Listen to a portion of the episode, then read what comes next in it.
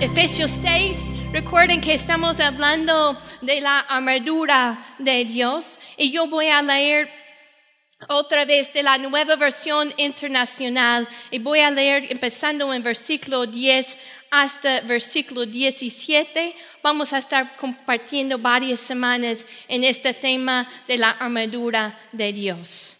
Por último, fortalezcanse con el gran poder del Señor. Pónganse toda la armadura de Dios para que puedan hacer frente a las artimañas del diablo. Porque nuestra lucha no es contra seres humanos, sino contra poderes, contra autoridades, contra potestades que dominen este mundo de tinieblas, contra fuerzas espirituales malignas en las regiones celestiales. Por lo tanto, pónganse toda la armadura de Dios para que cuando llegue el día malo puedan resistir hasta el fin con firmeza. Manténganse firmes, ceñidos con el cinturón de la verdad, protegidos por la coraza de justicia y calzados con la disposición de proclamar el evangelio de la paz. Además de todo esto, tomen el escudo de la fe, con el cual pueden apagar todas las fechas encendidas del maligno. Tomen el casco de la salvación y la espada del Espíritu, que es la palabra de Dios. Empezamos la, la, semana pasada y hablamos, empezamos hablando de la guerra espiritual. Y recuerden, cuando hablamos de la guerra espiritual, nosotros estamos en esta guerra, pero lo peleamos desde una posición de victoria. Amén. ¿Has escuchado a alguien hablar del diablo y, y, y hablan de la guerra espiritual desde una posición de derrota? Que, ay, pobre de mí, mira, el, enemigo me tiene así, el diablo me está atacando y mira, mira, pobre de mí. Pero cuando nosotros estamos en la guerra espiritual y reconocemos esta guerra, pero también reconocemos que estamos peleando desde una posición de victoria. Eh, eh, en esta carta eh, no es la primera vez que, Pablo habló de los poderes del enemigo. Desde el capítulo 1, él empezó a compartir de, los poderes del enemigo, los poderes de Satanás. Pero cuando en el capítulo 1 Él establece desde el principio la, nuestra posición en el Señor Jesucristo. Recuerda la semana pasada que yo les dije que en capítulo 1 nos dice que el Señor resucitó de los muertos y que Él está sentado en los lugares celestiales. Y recuerda que yo les dije en capítulo 2, versículos 5 y 6, nos dice de nuestra posición que Cristo nos hizo sentar en lugares celestiales juntamente con Él. Así que nuestra posición en esta guerra es que uno de victoria. Sí, estamos en la guerra, pero lo peleamos desde una posición de victoria. Y cuando escuchas y cuando hablas de, de, las luchas en tu vida, siempre habla desde esa posición de victoria. Si tengo esta lucha, pero mayor es el que está en mí que Él está en el mundo. Si siento, siento esa, esa tristeza, pero yo sé que el Señor va a cambiar mi lamento en baile. Así que habla desde una posición de victoria, no de derrota. Hay que reconocer quién es nuestro enemigo, porque a veces si, no lo reconocemos, entonces batallamos contra lo que no es nuestro enemigo. Nos enojamos con, la gente que, nos atacan o nos enojamos con las circunstancias. Recuerda cuando Pedro dijo a Jesús, cuando y Jesús, Pedro empezó a decirle que, no debe, que no, que no debe pasar, que no, que no vaya a la cruz, que no vaya a pasar por esa, esa, esa dificultad. Y recuerda lo que dijo Jesús. Y, y, realmente suena bien fuerte. Pero Jesús volvió y dijo a Pedro, dije, quítate delante de mí, Satanás. Así que él reconoció en ese momento que no fue Pedro que estaba en contra de la voluntad de Dios, pero fue el enemigo Satanás que estaba usando a Pedro solamente como un instrumento. O sea, a veces nos enojamos por, por situaciones en, el trabajo o en la casa o con la gente, pero nuestra lucha no es contra carne y sangre, sangre, amén. Es contra el enemigo Satanás. Pero peleamos desde una posición de victoria. Cuando sentimos que ya no puedo seguir adelante, ¿qué es lo que declaro? Pongo el cinturón de la verdad. Recuerda la semana pasada hablamos de ese cinturón de la verdad. Que el cinturón mantenía en su lugar todo el resto de la armadura. Así que con ese cinturón, ellos, nosotros lo usamos para mantener en lugar el pantalón, ¿verdad? Pero ellos muchas veces tomaron su, su ropa y, y cuando, y para, para, poder moverse bien, usaban el cinturón para, ¿cómo se dice? Para fajar su, su túnica, para, para levantar su túnica, para que podían moverse bien. Así que el cinturón, sin el cinturón, todo el resto de la armadura no se mantiene en lugar. Y hablamos de la verdad la semana pasada. Yo voy a hablar la verdad. Yo voy a caminar en la verdad. Yo voy a vivir de acuerdo con la verdad. ¿Y cómo pongo ese cinturón de, de verdad? Cada cosa que no es de acuerdo con la verdad de Dios, cada cosa, cada pensamiento, cada acto, cada actitud, cada, cada cosa que va, que no va de acuerdo, que no va de conforme con la verdad de Dios, yo lo desecho y lo reemplazo con la verdad de la palabra. Amén. Cuando el enemigo dice, ya no puedes, ya no vale la pena, ¿qué vas a decir? ¿Lo, vas a reemplazar? ¿Vas a inmediatamente eh, estar alertas? ¿Reconocer que esa es una mentira? No vas a entrar en la conversación, ¿verdad? Pero vas a reconocer que esa es una mentira, desechar esa mentira y reemplazarlo con la verdad de Dios. Todo lo puedo en Cristo Jesús. Así que eh, nosotros tenemos que estar alertas. Yo me acuerdo cuando yo era una niña y mi papá se cansaba y, ahora puedo entender. Él solamente quería tomar una siesta. Estaba cansada, cansado. Y él, nos decía a mi hermano, tengo un hermano año y medio más chico que yo, y él nos decía, pues bien, vamos a jugar, vamos a jugar luchas. Y, y, allí, eh, después de un tiempo de jugar, nos abrazaba así y decía, bueno, vamos a solamente descansar poquito. Y yo sé que él, ahora puedo ver, él quería dormir. Y nos, nos tenía así, y él se dormía, pero nosotros no, nosotros bien alertas. Y, pero como él estaba como medio dormido, nosotros empezamos a, a aprovechar de la situación. Y empezamos a decirle, pues, papi, ¿me das esto? O, o puedo hacer aquello. ¿Me das permiso de hacer esto? Y él como estaba medio dormido, todo decía, sí, sí, sí, mis hijos, sí, sí. Y luego se volvía a dormir. Y así, como no estaba bien alerta, ¿verdad? Aprovechamos de esa situación. Y a veces, iglesia, si no nos mantenemos en comunión con el Señor, en oración, en la palabra, puede ser que estamos un poco dormidos, que no estamos alertos a los ataques de Satanás. Y Él viene y empieza a conversar contigo. Y, sin, darte cuenta, como no estamos alertos, empezamos a darle permiso. Algo que tenemos que entender es la perspectiva de Dios de nuestra identidad. Dice la palabra um, en Colosenses 2, que Él desarmó los poderes del enemigo. Colosenses 2.15 dice, y despojando a los principados y a las potestades, lo que se vio públicamente triunfando sobre ellos en la cruz. Así que este versículo nos dice que Cristo ya triunfó sobre el enemigo, ya ganó la victoria en la cruz. Y dice esa palabra despojando en la nueva versión. Uh, internacional lo traduce que él desarmó, desarmó el, el enemigo. Así que el enemigo, la palabra lo describe como legión rugiente, ¿verdad? Que quiere devorar. Pero dice la palabra que Cristo desarmó el enemigo. Entonces ya no tiene los dientes. Así que ¿cómo es que él, eh, que él empieza a atacarlos por el engaño? Cuando le damos permiso, cuando no estamos alertos, cuando estamos medio dormidos, Cuando no tenemos toda la armadura y no actuamos de acuerdo con nuestra identidad en Cristo Jesús. Y, y Él empieza a conversar con nosotros. Y le damos esa entrada y abrimos la puerta. Pero si estamos bajo la autoridad de Cristo Jesús, entonces el enemigo está debajo de nuestros pies y no le, no le tenemos que abrir del lugar.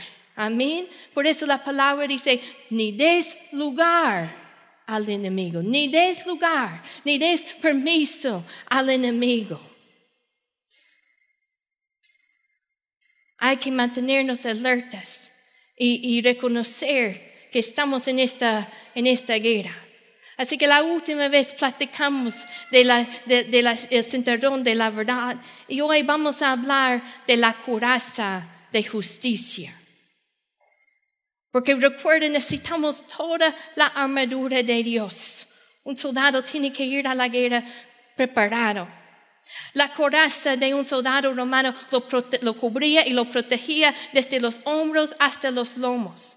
Era hecho de, a veces de metal, a veces de lino, a, veces era hecho de cuero, ¿cómo se dice? Cuero.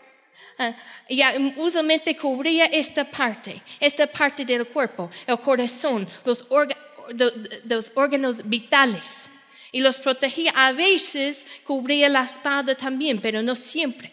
Así que la coraza servía como, como proteger. Y lo que dice versículo 14 dice, protegidos por la coraza de justicia. Vayan conmigo a Romanos 5, 1.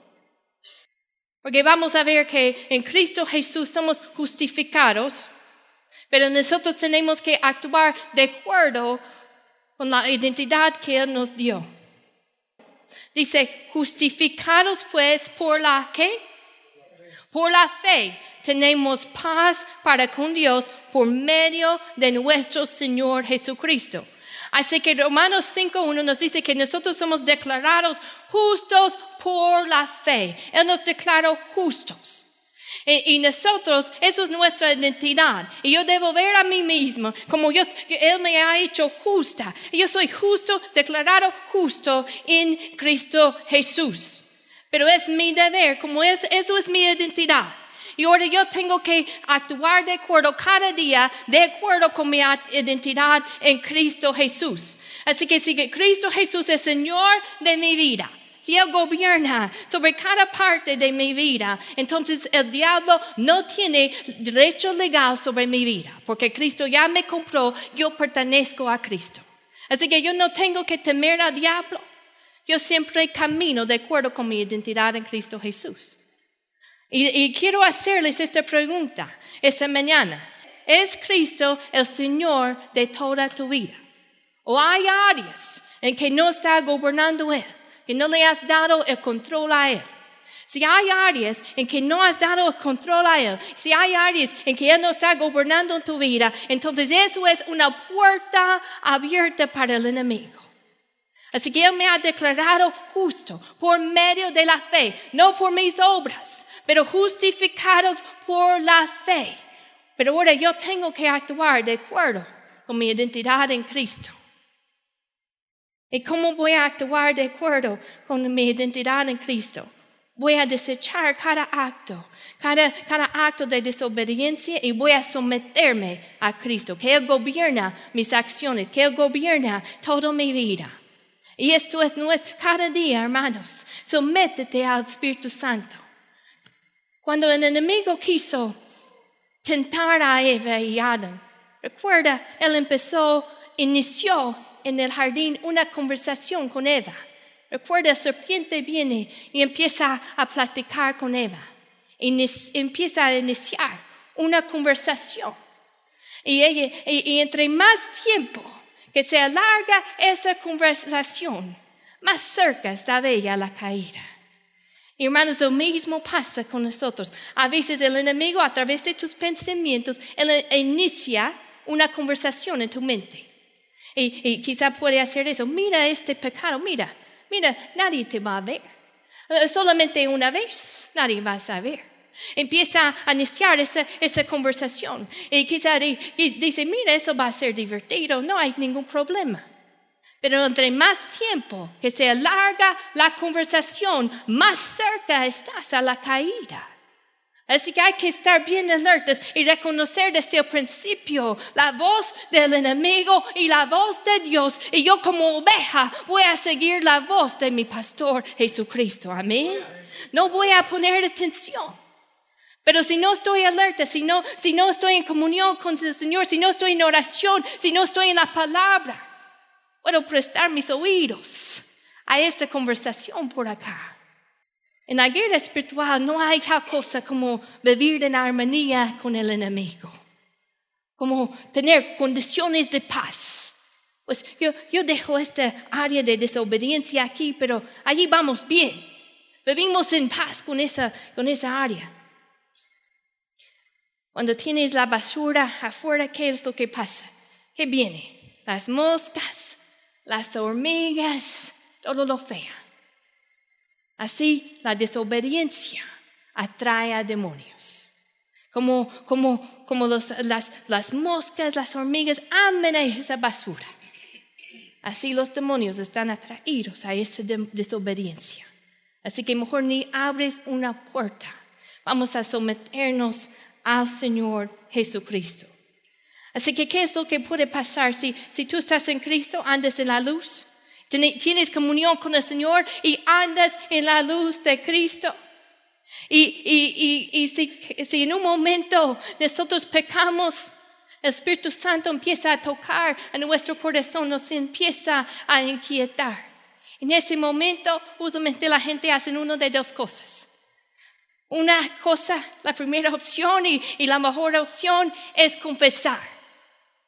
Y, la segunda opción es cubrir, cubrirlo, pretender, empieza a justificarlo. Así que vamos a hablar de esas dos, dos, dos, cosas, porque si estás en Cristo andas en la luz, pero quizá has cometido un pecado y has prestado oídos a la voz del enemigo. No te sigues allí. Hay que andar en la luz y tener comunión con el Señor. Si tenemos comunión con Él, vamos a andar en la luz y Él es luz. Así que cuando, cuando el Espíritu Santo empieza a quietarte, mira, ¿por qué dijiste eso? O eso no está bien. Entonces inmediatamente hay que someternos a su voz y confesarlo. Juan 1, Primero de Juan 1.9 dice, si confesamos nuestros pecados, Él es fiel y justo para perdonar nuestros pecados. Y mira la promesa, no solamente nos perdona, pero también limpiarnos y, limpiarnos de toda maldad. Esa es su promesa. Debes entender que la confesión es mucho más que decir, ay, lo siento, me siento mal. Porque mucha gente se siente mal, pero no se arrepienten. Lo confiesen Así que la confesión es mucho más que decir lo siento. La confesión es estar de acuerdo con Dios sobre mi pecado. Y Dios, me pongo de acuerdo contigo. Yo reconozco que tu verdad es, real. Yo me someto a tu verdad. Yo confieso.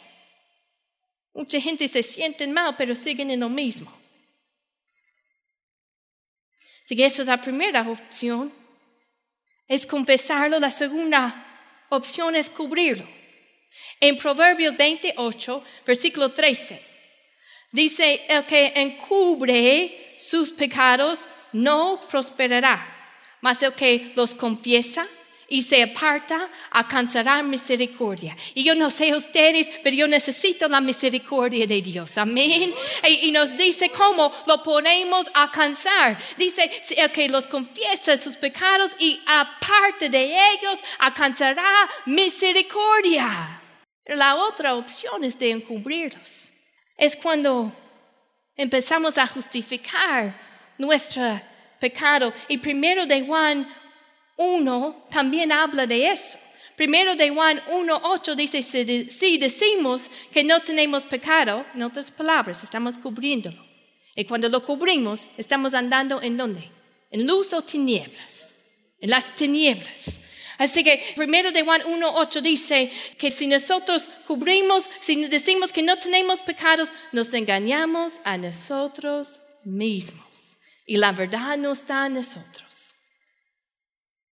Hermanos, es posible que cuando prestamos esa atención a la voz del enemigo, y en lugar de, de confesar el pecado y apartar de él, y alcanzar misericordia, empezamos a justificarlo, encubrirlo. Puede ser que nosotros estamos, terminamos en una situación tan engañados que nosotros mismos no sabemos dónde está la verdad y el engaño, porque hemos prestado atención al engaño y la mentira.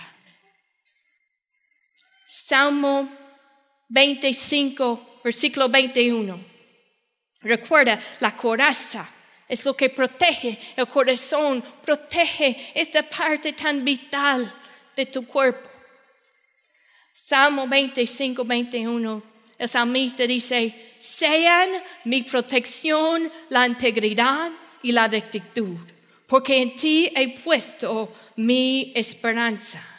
A veces nos encontramos en situaciones difíciles y, decimos, bueno, no sé qué hacer. Hermanos, escoge la decisión de, de acuerdo con, con la voluntad de Dios, la decisión que es uno de integridad. Si, si, estás entre dos decisiones y, caminar, Dios nos ha declarado justos, pero de caminar en esa justicia, yo tengo que tomar decisiones de acuerdo con su voluntad. Decide la opción, toma la decisión de integridad. Y dice la palabra, sea en mi protección la integridad. Quizás estás en una situación, eh, en unas circunstancias que te pusieron en un lugar difícil. Toma la decisión de, caminar en integridad a pesar de lo que hacen los demás. Y esa integridad me va a proteger, porque quizá otros no lo entienden, pero yo sé que, yo estoy caminando en actitud con Dios de acuerdo con su voluntad. Y en eso tenemos paz. Amén. Así que poner, hay que poner la coraza de justicia. Protegidos con esa coraza que, nosotros estamos declarados justos y nuestra vida es una vida de, integridad y de acuerdo con la, palabra de Dios. Vamos a seguir a, a, lo que sigue la tercera parte de la armadura de Dios. Versículo 15 dice, y calzados con la disposición de proclamar el Evangelio de la paz. Cuando vas a ir a algún lugar, a menos en mi casa estamos eh, siempre con prisa intentando arreglar a los niños y, decimos, bueno, eh, cuando ya es el momento de ir, queremos movernos, queremos ir a algún lado, eh, decimos, todos pónganse los zapatos y espérenos ahí. Todos listos y, y, no creen, ha llegado momentos en que llegamos al carro y ya nos vamos y llegamos al lugar y alguien no tiene los zapatos no están listos para salir. Nos hemos llegado, quizás no se dieron cuenta, pero hemos llegado a la iglesia con al menos uno de los niños sin zapatos, porque no estaban listos para moverse. Recuerda cuando eh, en Éxodo, cuando Israel estaban comiendo la comida de Pascua, y porque ya iban a avanzar, ya iban a salir, el Señor los iba a sacar de Egipto. Y el Señor les dice que ellos deben comer la comida así, ceñidos vuestros lomos, vuestro calzado en vuestros pies y vuestro bordón en vuestro manto y lo comeréis apresuradamente. Es la Pascua de Jehová. Él les dice que deben comerlo con los pies calzados, con sus zapatos puestos. Y, y hermanos, nosotros siempre debemos tener nuestros zapatos, nuestros zapatos calzados nuestros pies con, la disposición de predicar el Evangelio. Pero ¿qué es lo que pasa? A veces estamos muy cómodos en la casa de Dios, ¿verdad? Eh, escuchamos la palabra, recibimos de la palabra estamos comiendo estamos aquí en la casa de Dios y poco a poco, muy cómodos, quitamos los, zapatos y, y ya no tenemos nuestros pies listos para avanzar. Pero siempre hay que estar listo y preparado. Y, yo, Señor Dios, cuando tú quieres, yo estoy, yo estoy disponible para predicar el Evangelio cualquier oportunidad que llega. A veces estamos muy cómodos aquí comiendo en la casa de Dios y empezamos a quitar esos zapatos, ¿verdad? Pero que siempre debemos estar preparados de compartir con alguien el Evangelio. En el libro de Juan recuerda que Jesús llegó a Sicar y dice la palabra que él estaba cansado y se sentó allí junto a, junto a un pozo. Estaba cansado, estaba viajando, pero llegó a una mujer. Y él, empezó a usar esa oportunidad de compartir con ella, ella del reino de Dios. Y, los discípulos, recuerden la historia que los discípulos regresen y lo encuentran allí hablando con esta mujer y, dicen, um, y, traen comida y dicen, maestro, come, ya tenemos la comida lista, come. Y recuerda lo que dice Jesús, dice, yo tengo una comida que comer que vosotros no sabéis. Entonces, para él trabajar y compartir del, reino de Dios e, era una prioridad en su vida, amén. E, estaba cansado. Porque a veces nosotros, bueno, tengo tanto que hacer y, tengo, y tenemos otras prioridades en la vida. Y yo estoy cansado y mira, eh, eh, con mis propios problemas es suficiente. ¿Cómo voy a administrar a alguien más? Pero Jesús tomó el tiempo para compartir con ella. Era una prioridad, aún en ese momento más importante que su propia comida. Él sentía esa, urgencia, esa prioridad y ese amor fluía a través de él. Y los discípulos vienen y él les dice, alzad vuestros ojos y mirad los campos, porque ya están blancos para la siega. Alzad vuestros ojos. Ellos estaban enfocados en la comida. Maestro, come. Ay, ay, ay, tengo esta prioridad. No ves que hay una oportunidad aquí. Alza tus ojos. Iglesia, yo les voy a animar este día. Alza tus ojos en el trabajo. Hay gente alrededor de ti que no conocen a Cristo. Y, cuando vas a la tienda, en, en, tus vecinos, quizá en tu familia que no conocen de Cristo, no, no estás tan, no debemos estar tan Uh, enfocados en nuestras prioridades, pero que el Señor arregla nuestras prioridades para que nosotros podamos alzar nuestros ojos y podamos ver los campos que Él ha puesto alrededor de cada uno de nosotros. Hay un campo de gente que no conocen al Señor. Y cuando tenemos nuestros pies listos, listos para mover, listos para que el reino de Dios avanza Vayan conmigo a primero de Pedro 3, 3.15. Primero de Pedro 3.15.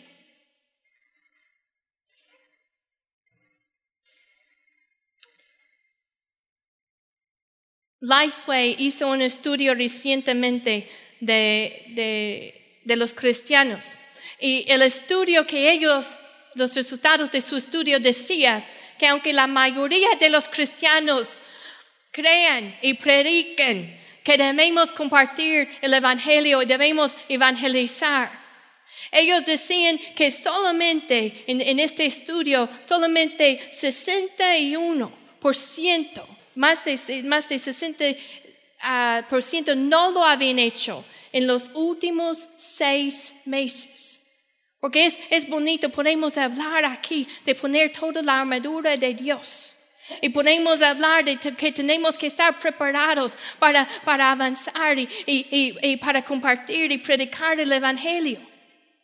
Hay que tomar la acción de hacerlo, de mover en esa dirección con los pies. Nos movemos, tomamos acción. Y dice primero de Pedro 3:15, dice, estad siempre preparados para presentar defensa con mansedumbre y reverencia ante todo el que os demande razón de la esperanza que hay en vosotros. Estad siempre, siempre preparados. Cuando llegue esa oportunidad, aunque Jesús estaba cansado, Él usó esa oportunidad, vio la prioridad de ministrar a esa mujer. Y les quiero hacer la pregunta a ustedes, si han en esta semana, en este mes, ¿cuántas veces han compartido su fe con alguien? ¿Cuántas veces han predicado o han explicado el mensaje de la salvación? Porque según ese estudio, más del 60% no lo han hecho en los últimos seis meses. Y, sin embargo, lo que hacen ellos, yo voy, yo quiero hacer mi parte, Señor. Yo quiero tener toda la armadura, hasta mis pies listos, preparados para predicar el Evangelio. Leímos que en Romanos 5 que nosotros tenemos paz con Dios por medio del Señor Jesucristo, nosotros tenemos paz. Y cada cosa que el Señor te ha dado es con el propósito de que tú puedes bendecir y dejar que eso fluya a través de tu vida. El Señor te ha dado misericordia, así que da misericordia a alguien más. El Señor te ha dado su amor. Así que da, de su amor a alguien más. Este evangelio de paz, Él te ha dado paz con Él. Así que comparte esa paz con alguien más. Predica eh, fielmente y con intención, intencionalidad ese evangelio de paz. Hay que hacerlo de una manera intencional, ¿verdad? Es decir, yo voy a tomar acción, yo voy a moverme en esa dirección, yo voy a prepararme, yo voy a, estar disponible cuando se presenta la oportunidad. Señor, aquí estoy. Isaías 52, 7 dice, cuán hermosos son sobre los montes los pies de que trae alegres nuevas, de que anuncia la paz de que trae nuevas del bien, de que publica salvación, de que dice acción, tu Dios reina. Cuán hermosos los que prediquen, los que traen alegres nuevas. hay gente que están bajo el poder del enemigo, porque recuerda, primero de Juan 5 dice que nosotros somos hijos de Dios, pero todo el mundo está bajo el dominio del, del, del malo. Así que si ellos no tienen a Cristo, ellos están bajo el dominio de Satanás. Y nosotros tenemos el privilegio de ir y con nuestros pies preparados y con la disposición y, la prioridad de amarlos y de predicar el Evangelio y de extenderles, de, de traerles esas alegres nuevas. Ellos pueden ser, como dice la palabra, trasladados de ese reino de maldad al reino de la luz de Jesucristo. Nosotros tenemos esa oportunidad y ese privilegio. No lo vean como algo que, ay tenemos que ir y compartir nuestra fe, pero véanlo como un privilegio. Que hay gente que está bajo el dominio de las tinieblas y nosotros en la guerra espiritual tenemos el privilegio de, tener nuestros pies calzados y preparados con, la disposición de predicar el Evangelio. Es un privilegio. Él te ha dado este evangelio tan precioso, hermanos, y también tan poderoso, que tienes la oportunidad de anunciar que ellos pueden tener paz con Dios, que no tienen que quedarse atados a esa maldad, atados bajo el dominio de Satanás, pero pueden cambiar y andar en la luz de Cristo y experimentar la misma paz que tú has experimentado. Cuando el enemigo en, el, Antiguo Testamento, cuando el enemigo quería venir y, molestar al, pueblo, ellos tenían pozos. Y lo que muchas veces hacía el enemigo es quiso, ¿cómo se dice? Tapar, bloquear sus pozos. Y así molestaba al pueblo de Dios, bloqueando, tapando sus pozos. Y hermanos, muchas veces nosotros somos como esos esos pozos. El Señor nos ha dado ah, el, Espíritu Santo y Él nos ha dado paz y Él nos ha dado de su amor, de su misericordia, para que fluya a través de nuestras vidas y para que toca a otras personas. Pero muchas veces somos como esos pozos bloqueados que no lo estamos dejando fluir a través de nuestras vidas. Y hay que quitar todo eso, que ya nuestro pozo no sea bloqueado, pero que dejamos fluir lo que Dios nos ha dado que lo usamos, que lo llevamos esas buenas nuevas. cuán hermosos son sobre los montes los pies del que trae alegres nuevas, que anuncia